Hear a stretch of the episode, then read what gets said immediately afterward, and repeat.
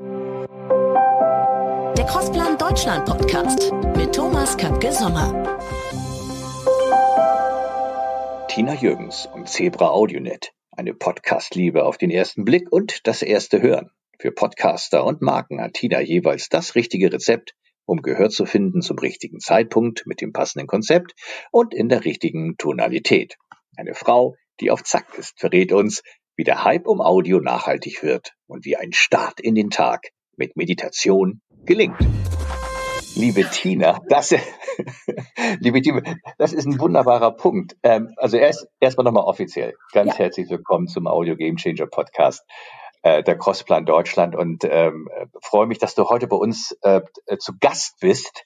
Und äh, wunderbar. Und du hast jetzt gerade im Vorgespräch, das konnten jetzt äh, alle anderen nicht hören, auf das Thema ähm, Essen Bezug genommen. Und ähm, da wir uns beide, wie ich ja auch vorhin schon im Vorgespräch anmerkte, noch gar nicht so genau kennen und kannten, äh, würde ich den Ball gerne mal aufnehmen. Denn ich habe natürlich ein bisschen über dich recherchiert. Ähm, äh, und Oha. da habe ich, jetzt pass auf, da habe ich auf vielfalt.de gelesen, dass du als Person beschrieben wirst, die auf Zack sei und nie ohne Essen aus dem Haus geht. Und Du seist eine manische Hörerin, aber Film war deine erste Liebe.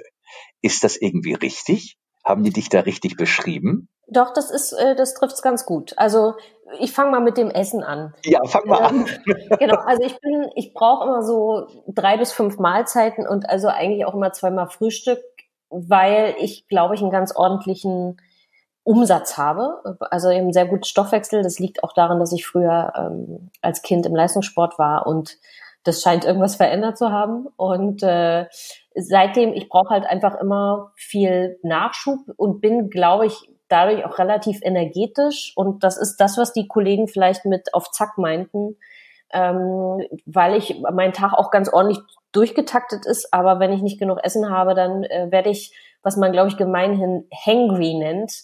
Und das möchte man, glaube ich, nicht erleben. Deswegen ja, also re regelmäßiges Essen ist grundsätzlich, glaube ich, für alle gut und ich reagiere sehr sensibel auf zu wenig Essen. Und das andere mit der, mit der ersten Liebe, das stimmt so halb. Also meine erste Liebe war tatsächlich Audio und ich habe als Kind immer diese Geschichtenliederplatten gehört. Also gab es so in der DDR so ja Geschichtenliederplatten, ähm, wo wo es so Songs und Geschichten gab und so weiter. Ich habe aber auch viele Hörbücher auf Schallplatte gehört und das war so für mich Frieden. Also das war für mich totales Glück, Geschichten zu hören über Audio. Und dann irgendwann kamen natürlich auch Filme dazu und ich weiß noch, dass ich früher dann, das klingt so ein bisschen wie die Oma erzählt vom Krieg, aber ne, als noch die Mauer stand und wir haben immer Westfernsehen geschaut und es gab immer sonntags diese alten Hollywood-Filme, ich glaube auf ZDF oder so. Und meine Mutter und ich haben die mit großer Begeisterung geschaut und da fing so meine zweite Liebe quasi an, also Film und habe ja auch Filmwissenschaft dann nachher später studiert. Kann ich absolut nachvollziehen, das, was du so beschreibst. Auch dieses Gefühl kommt da gerade in mir hoch, der Sonntagnachmittage mit den wunderbaren Hollywood-Filmen, auch den Schwarz-Weiß-Film oder auch den Film wie Hausboot mit Sophia Loren und Cary Grant. Mhm. Alles, alles so aus dieser Welt habe ich auch gerade mit meiner Mutter immer gesehen, weil mein Vater, der war selbstständig und der ist dann Sonntagnachmittags immer in die Firma gefahren und hat dort Rechnungen geschrieben an der Schreibmaschine und ähm, von der Woche eben, nicht? wenn die Lieferscheine dann in Rechnung umgemünzt wurden, kann man sich heute gar nicht mehr vorstellen. Und meine Mutter und ich saßen tatsächlich dann immer am Samstag, nee, am Sonntag war das ja, am Sonntagnachmittag vor dem Fernseher und hatten dann so einen wohligen, wunderbaren Nachmittag. Und ich bin auch unfassbar mit diesen Filmen sozialisiert und auch mit Audio, weil meine Eltern auch Schallplatten gesammelt hatten und das waren bei mir eher Märchenschallplatten. Mhm. Also meine Eltern haben das, was heute die Tonybox für meine Kinder ist. Ich weiß nicht, ob du Tonybox kennst. Ja. Ähm, äh, da entdecke ich ja immer wieder jetzt das Sams und Benjamin Blümchen und viele andere Dinge, die die Kinder in dieser Generation abends zum Einschlafen auf ihre Tonybox stellen und äh, ich sehe dann die Macht und die Kraft von Audio und ich sehe vor allen Dingen, dass die, die unfassbare äh, Wiederholungszahl meinen Kindern nichts ausmacht. Sie können das 37 Mal am Stück hören und es ist nicht langweilig. Ich, ja, ich, ich habe auch immer noch eine hohe Wiederholungszahl, muss ich an dieser Stelle zugeben. Vielleicht nicht mehr ganz so hoch wie als Kind. Aber ich konnte auch. Ich konnte Nachmittag, äh, Nachmittage zubringen, immer wieder eine Platte zu hören. Ich weiß noch, das war irgendwie, ich glaube, das Turmverlies hieß die Platte. Und also das, das habe ich den ganzen Nachmittag immer wieder die Seiten getauscht und habe das immer wieder durchgehört. Ähm, jetzt mache ich das eher zum Einschlafen. Also ich höre tagsüber eher Podcasts ähm, tatsächlich. Und zum Einschlafen geht Podcast für mich nicht, da brauche ich Hörbücher.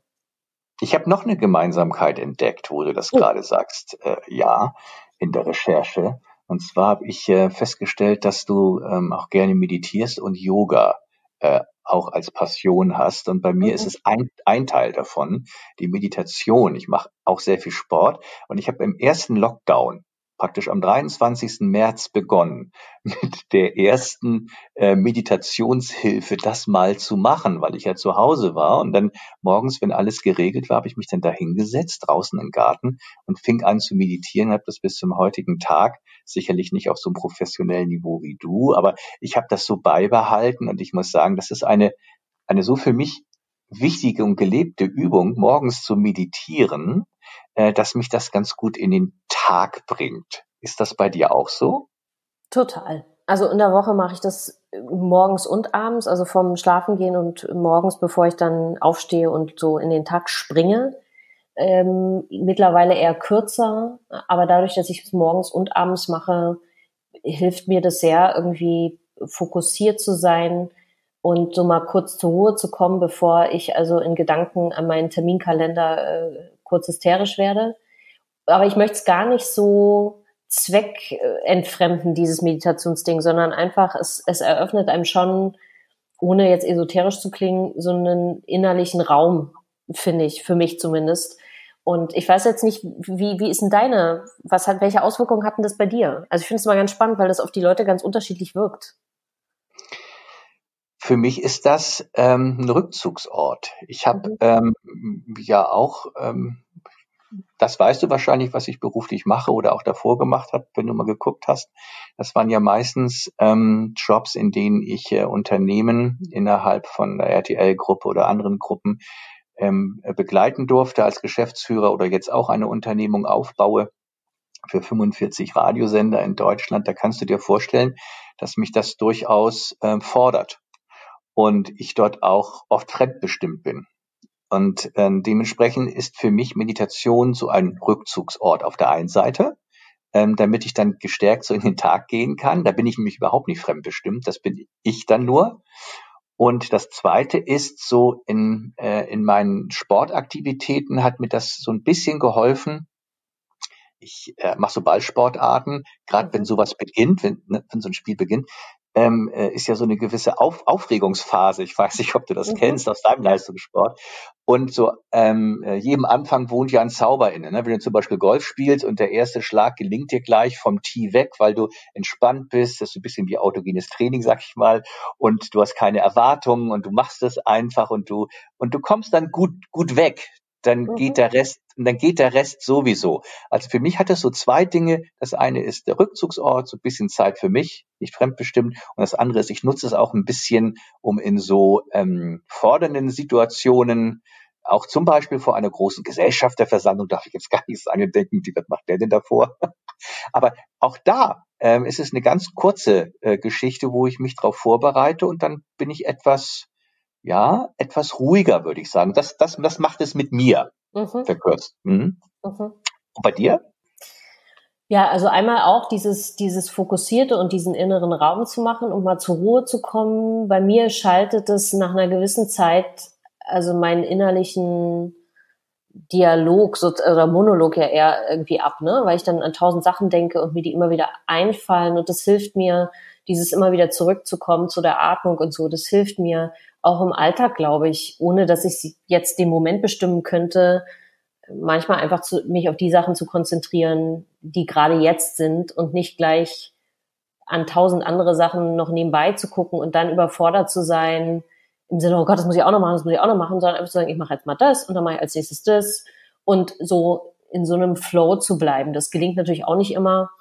Und ich glaube schon, dass die Langzeitwirkungen, und da gibt es ja jetzt auch wissenschaftliche Erkenntnisse, dass die Langzeitwirkungen grundsätzlich dazu führen, ne, von Meditation, dass man mit Stresssituationen zum Beispiel einfach auch anders umgeht, weil man, weil man das gelernt hat, ne? Und es gibt ja auch Veränderungen im Hirn äh, nachweisbare durch Meditation.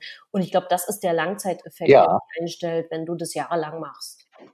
Ja, ich hoffe, dass das dann bei mir auch Stück für Stück so eintritt. Ja. Ähm, denn diese Worte des Dalai Lamas habe ich ja auch noch im Kopf. Nicht? Wenn ich stehe, dann stehe ich. Wenn ich gehe, dann gehe ich. Wenn ja. ich esse, dann esse ich. Und ich, ähm, ich ähm, sitze nicht und denke schon wieder ans Gehen und ich esse nicht und denke schon wieder ans Stehen, sondern ich mache genau das. Und das meint wahrscheinlich auch diese, dieses wunderbare Interview in der, in der Vielfalt.de, ähm, weil, wo du so beschrieben wirst als eine Person, die auf Zack ist. Ähm, und äh, ich habe mir dann so überlegt, ja, deine Unternehmung, der du vorstehst und auch das Firmenkonglomerat, was dahinter ist und all dieses, was mit Podcasts zu tun, tun hat, hat ja auch eine unfassbare Dynamik im Augenblick. Mhm. Ähm, äh, ist, ist ist das für dich dann eben die Wichtigkeit, in dieser dynamischen Situation immer noch am Boden zu bleiben und Fuß zu fassen? Habe ich das richtig verstanden und fokussiert zu bleiben und dich nicht überrollen zu lassen von der Dynamik deines Jobs? Ja, das ist sicherlich ein Tool, ne, das zu machen oder auch Yoga oder Sport zu machen oder ich würde jetzt gar nicht in diese Wellbeing-Ecke, jetzt müssen wir uns auch noch in der Freizeit also irgendwie gesund meditieren und sowas. Mir ist das manchmal ein bisschen zu viel mit dieser wir müssen immer in der Balance sein, Geschichte. Ich glaube nicht, dass man als Mensch immer in der Balance ist, sondern dass man eigentlich immer danach strebt, in der Balance zu sein. Ähm, und dass einem diese Wellness-Industrie manchmal auch vorgaukelt, dass man das machen muss, damit man irgendwie glücklich ist. Also ich kann auch in der Unbalance glücklich sein oder, oder lebendig mich fühlen, ja. Aber, und ich glaube, manchmal sind so einfache Sachen wie, ein Buch lesen oder was Schönes kochen oder sich mit Freunden treffen. Also ich glaube, man muss das gar nicht so zwangsoptimieren. Ähm, was mir hilft, ist sicherlich solche Sachen zu machen, die mich erden und letztendlich gesunder Menschenverstand, muss ich auch sagen. Und vielleicht ist das auch so ein bisschen mein preußisches, äh, mein, meine preußische Erziehung. Ich finde, dass Leute auch in unserer Branche ganz oft so wahnsinnig aufgeregt sind die ganze Zeit. Ne? Und das ist alles Hype und ist alles wichtig und so. Es passiert viel und ich glaube, man muss, man muss wissen, wenn man im Markt agiert, und vor allem im Podcast-Markt, der wirklich sehr dynamisch ist, ähm, um diesen Euphemismus zu gebrauchen, äh, dass man manchmal wissen muss, wann agiert man und wann ist es wichtig, da dabei zu sein und dann auch irgendwie auf Zack zu sein, ja. Und bei manchen Sachen zu, auch einschätzen können und zu sagen, na ja, jetzt sind wir alle ganz aufgeregt und tun so, als wäre das wahnsinnig wichtig, aber es ist, it's not really news, ja. Und ich glaube, die Fähigkeit zu besitzen, nicht immer mit der richtigen Einschätzung, aber doch hoffentlich häufiger zu wissen, wo bin ich denn gerade, ne? Also in welcher Phase bin ich gerade? Muss ich mich jetzt hier ähm, sofort engagieren oder kann ich auch sagen, na, äh, wir warten mal so ein bisschen ab. Ich glaube, ne gesunder Menschenverstand plus ab und zu einfach auf dem Boden zu bleiben, hilft da schon auch, weil die Welt, in der wir uns bewegen mit dieser Dauerbeschleunigung, ähm, glaube ich, täuscht uns manchmal ein bisschen vor, dass es um Leben und Tod geht bei Dingen, wo das nicht der Fall ist. Kann ich gut nachvollziehen. Ich meine, die, die News, die wir über die äh, Podcast-Nutzung lesen, 2019 auf 2020 um 45 Prozent gesteigert. Mhm. Spotify, hast du, glaube ich, neulich mal gesagt, gibt ja mittlerweile an, dass sie 1,9 Millionen Podcasts weltweit haben. Ja. Äh, PricewaterhouseCoopers sagt ja voraus, dass die Werbeeinnahmen bis 23 im Vergleich zu heute um 70 Prozent steigen und so weiter und so weiter.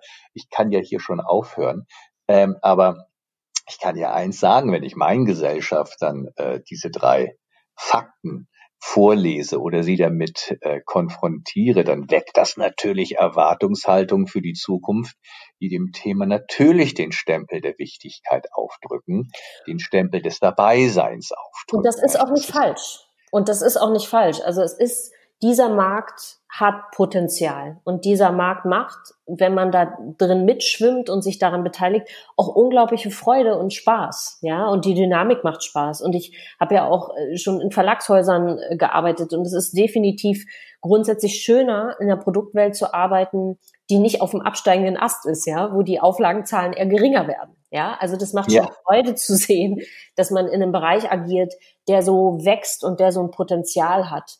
Ähm, ich finde, dass dass das grundsätzlich auf der Habenseite ist. Und dann bin ich aber auch immer der Meinung, man soll schon auch irgendwie zwischen den Zeilen lesen und in die Details schauen, wo genau wächst der und sind die Erwartungshaltungen realistisch. Denn so ganz einfach gesagt, es, es macht nicht immer Sinn, einen Podcast zu machen. Ja, und ich liebe dieses Medium und ich lebe den ganzen Tag mit diesem Medium und ähm, und trotzdem, das habe ich auch schon mal gesagt, nicht jeder, der sprechen kann, hat auch was zu sagen.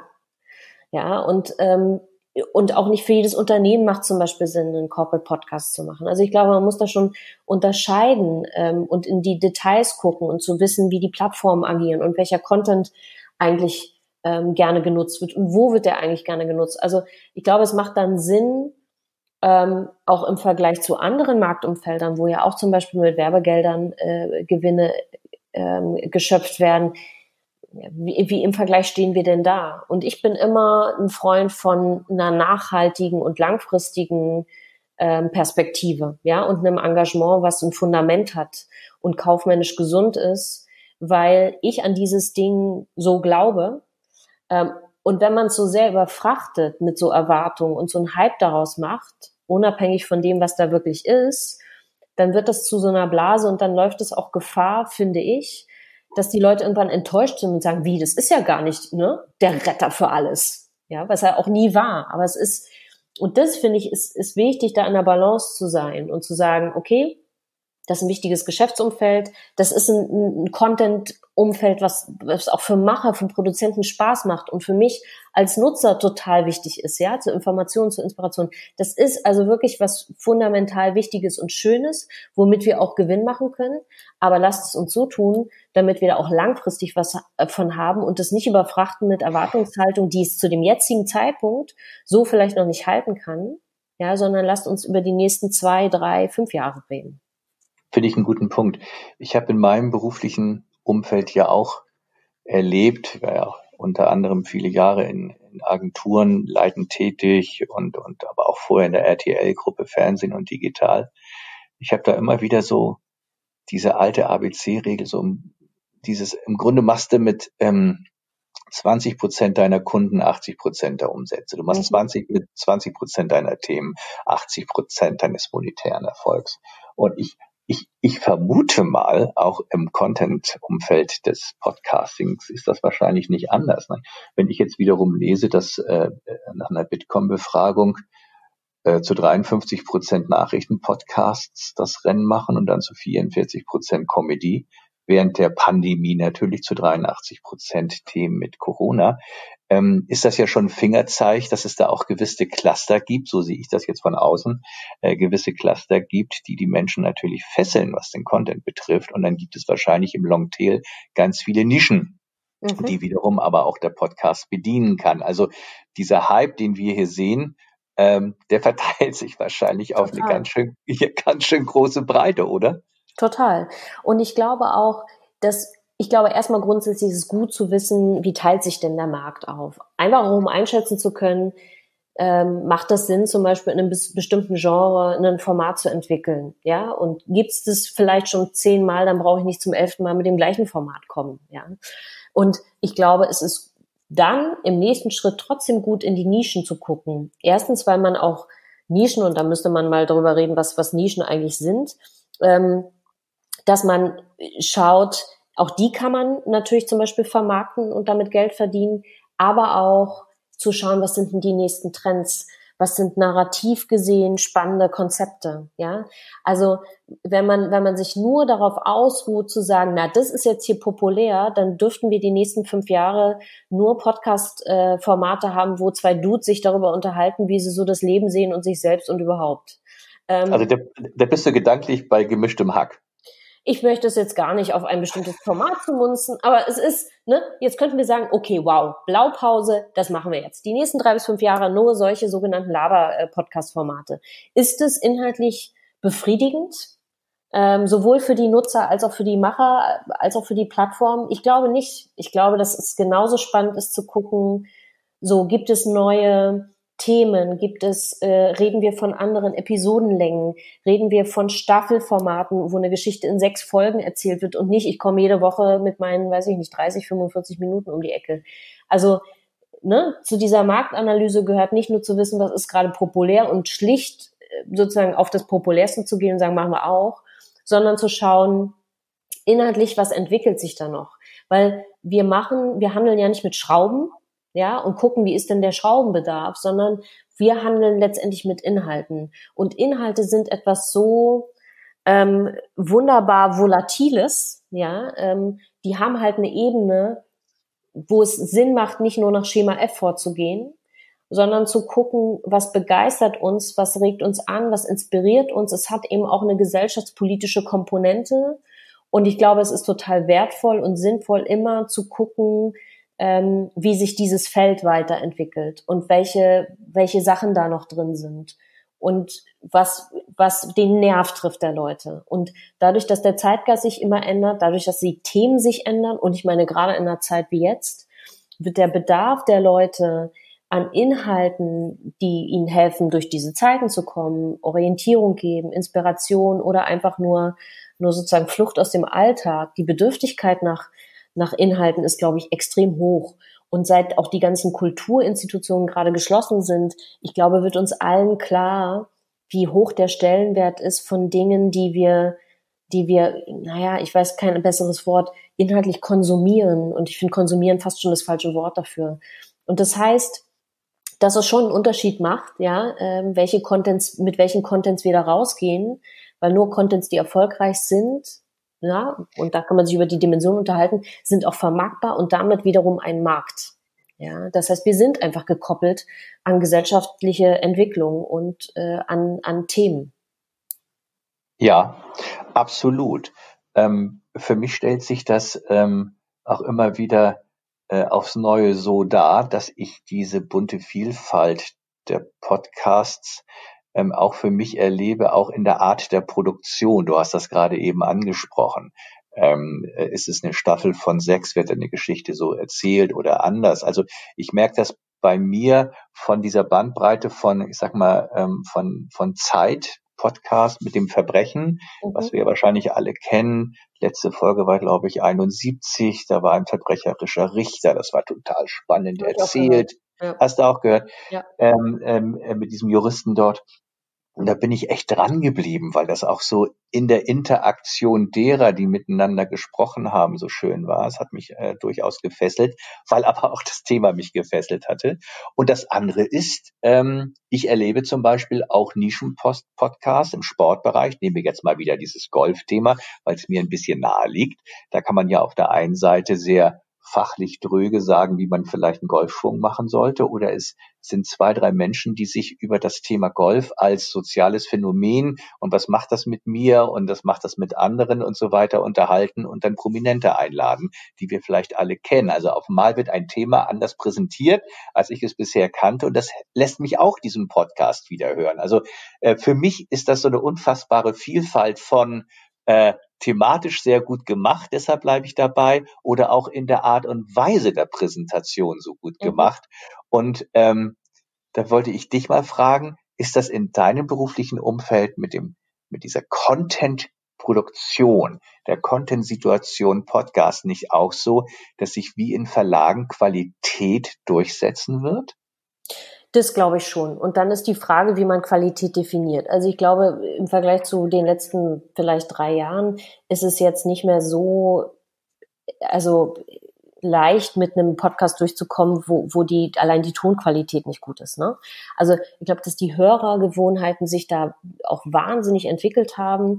Einfach auch, weil Podcast letztendlich auch ein internationales Medium ist. Wenn man auf die Core-Zielgruppe schaut, dann sind das ja auch alles Leute, die auch englischsprachige Podcasts hört, wo teilweise die Produktionen auf ganz, ganz hohem Niveau stattfinden. Das tut es in Deutschland auch. Und wir sind vom öffentlich-rechtlichen Rundfunk da auch sehr verwöhnt, die ja auch ganz, ganz viele Audioformate am, am Start haben, die unglaublich gut produziert sind. Das heißt, das rein das Thema Audioproduktion als solches muss schon stimmen. Und dann, so wie du gesagt hast, wann bleibt man an einem Podcast dran, wenn ich wieder zu dem Gefühl, was ich hatte, als ich den Podcast gehört habe, zurückkehren möchte. Also entweder weil ich eine Geschichte erfahren habe oder was gelernt habe und ich diesen Aha-Moment hatte, wo ich dachte, ist ja der Wahnsinn, das wusste ich noch gar nicht. Ja?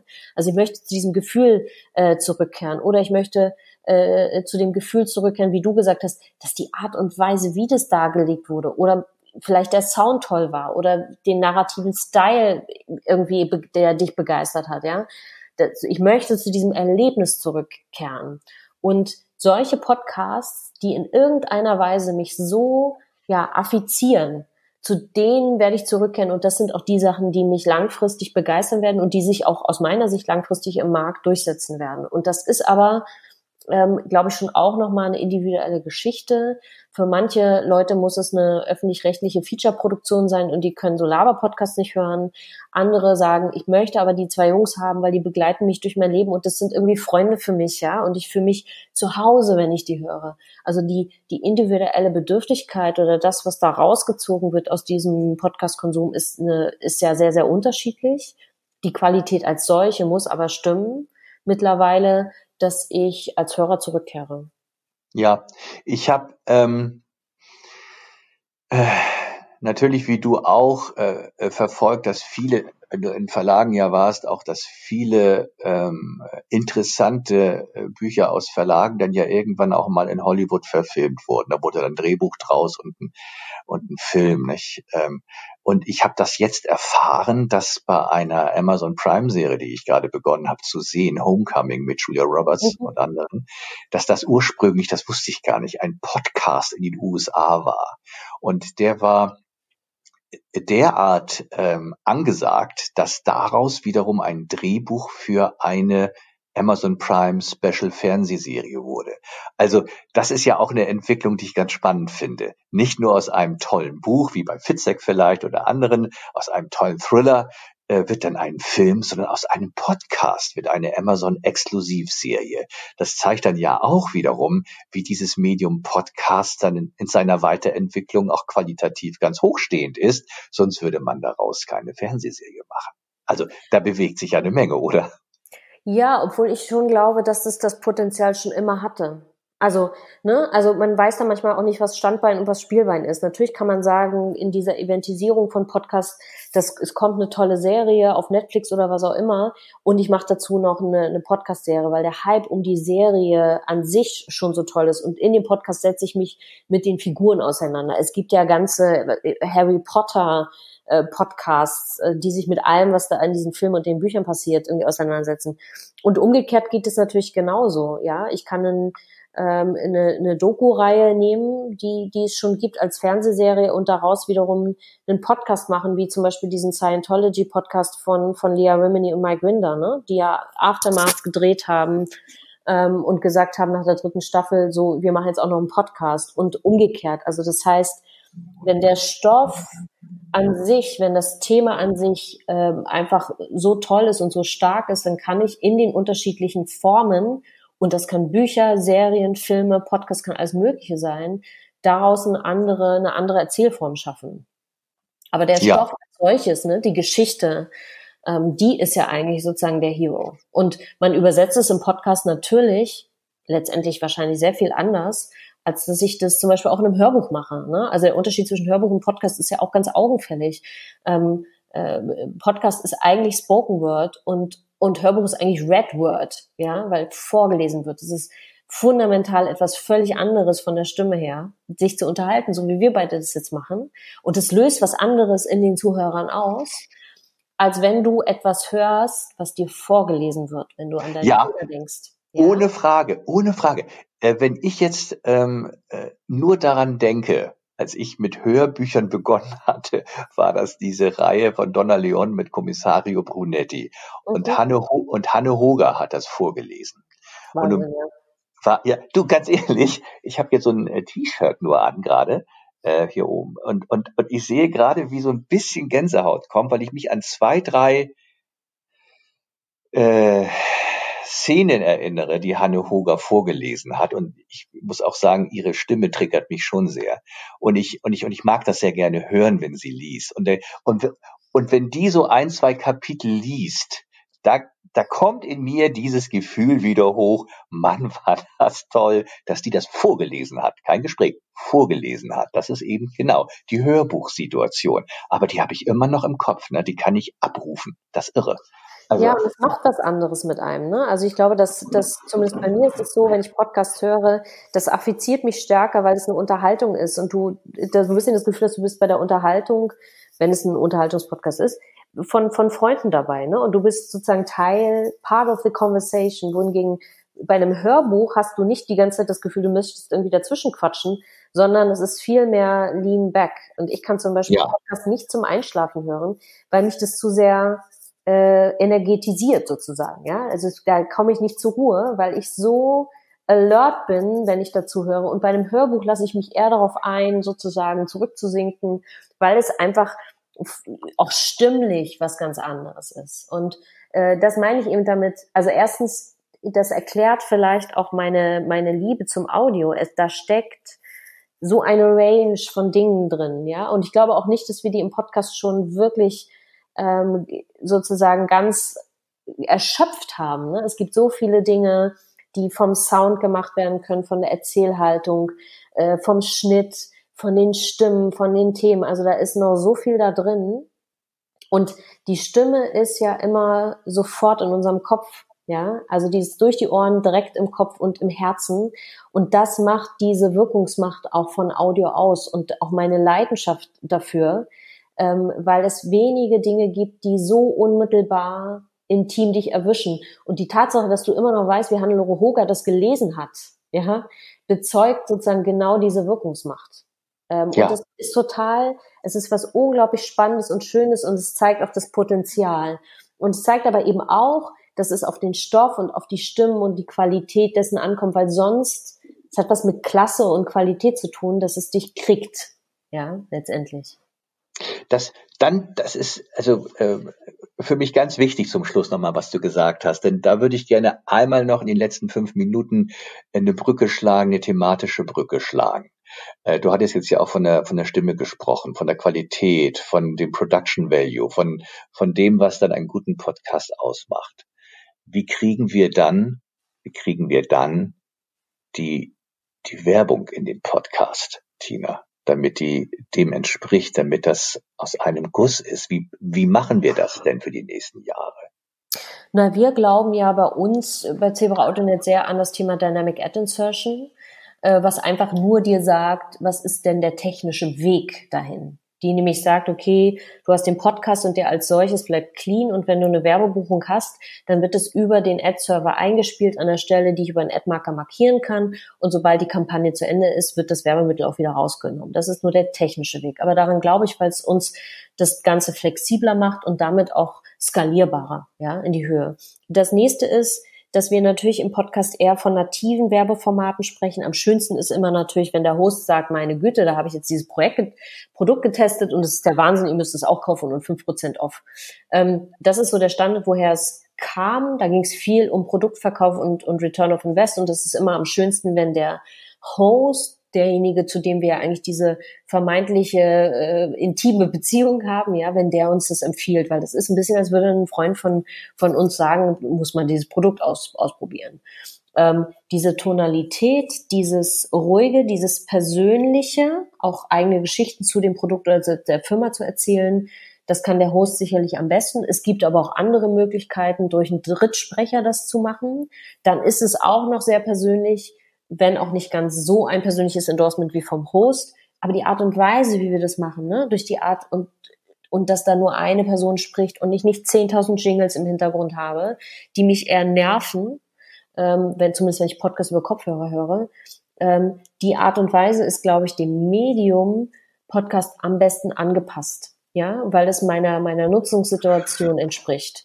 Und ob wir das jetzt als Host-Read machen oder als Presenter-Read oder ob wir vielleicht sogar mal einen nativen Spot haben, äh, wo vielleicht ein bisschen Sound drunter ist, aber eher subtle, ja, ähm, dann, dann funktioniert Podcast-Werbung äh, besonders gut. Das ist ja auch nachweisbar, weil wir eben nicht die Seitenbacher, und ich möchte den Seitenbachers nicht zu nahe treten, ähm, die, die Seitenbacher-Spots irgendwie mitten im Podcast haben wollen, während wir vorher irgendwas über Meditationstechniken gelernt haben. It's not happening. Ja, Ja, das ähm, braucht es ein bisschen passgenauer. Das braucht es auch von der Tonalität passgenauer. Und ähm, wir bei Crossplan, das äh, weißt du ja auch sicherlich, ähm, ähm, sind ja auch mit der Datenwelt letztendlich als, als Core-Business verknüpft. Und wir wünschen uns eben auch, dass wir in Zukunft noch mehr Möglichkeiten haben, mit vernünftigen Daten auch äh, zielgruppenadäquate Kommunikation ausspielen zu können. Das meint auf der einen Seite natürlich auch die Werbung, ist logisch. Und dass es in der Tonalität eben auch so schön passt, weil ähm, nichts wäre schöner, wenn eben ein äh, toller Jaguar äh, Podcast aus England zum Beispiel dann mit der passenden äh, Kommunikation für die Hörer ähm, verlinkt ist, die einen dann nicht vielleicht abschreckt oder anschreit oder mit Rabatten dann wirklich abtötet. Also ich hoffe, dass wir die 70 Prozent, die PricewaterhouseCoopers uns in die Zukunft äh, dort prognostiziert an Steigerung für 2023 mit solchen schönen ähm, ja, passenden, vor allem kommunikativ passenden äh, Features hinbekommen. Die Technik gibt es dafür natürlich jetzt schon, das ähm, hast du ja schon erwähnt. Ja, ja was 70 ja. erreicht man halt auch, weil ich glaube, dass wir auch, wie wir die Podcast-Werbung machen, auch überhaupt noch nicht am Ende sind. Wir sind da ja eher am Anfang. Ne? Also ich kann natürlich auch viel kreativer mit, mit den Brands umgehen, die ich da präsentiere, ja, und in jeder Episode ähm, oder am Anfang was anderes, ein anderes Feature präsentieren als vielleicht in der Mitte der Episode. Ja, ich kann eine Geschichte innerhalb einer Geschichte erzählen. Ja, also ja. es gibt so ganz viele auch total wertige ähm, Möglichkeiten, auch Branding zu betreiben und nicht diese, diese schnöde Abverkaufe, für die es vielleicht am Anfang noch hergehalten hat. Das, da sind wir längst drüber hinaus. Und da kann ich auch immer nur die, die, die, den Kreativkollegen in den Agenturen ähm, einfach äh, Courage sozusagen wünschen und sagen, entwickelt auch neben den Radiospots immer auch gleich Konzepte, wie Podcast-Werbung aussehen kann. Ja, weil ich glaube, auch da sind wir noch überhaupt nicht da, wo wir sein könnten. Das Medium als solches hat diese Wirkungsmacht und wir nutzen die noch gar nicht so, wie wir sie nutzen könnten. Ja, wir brauchen vielleicht eine, einen Academy Award für Podcast-Werbung.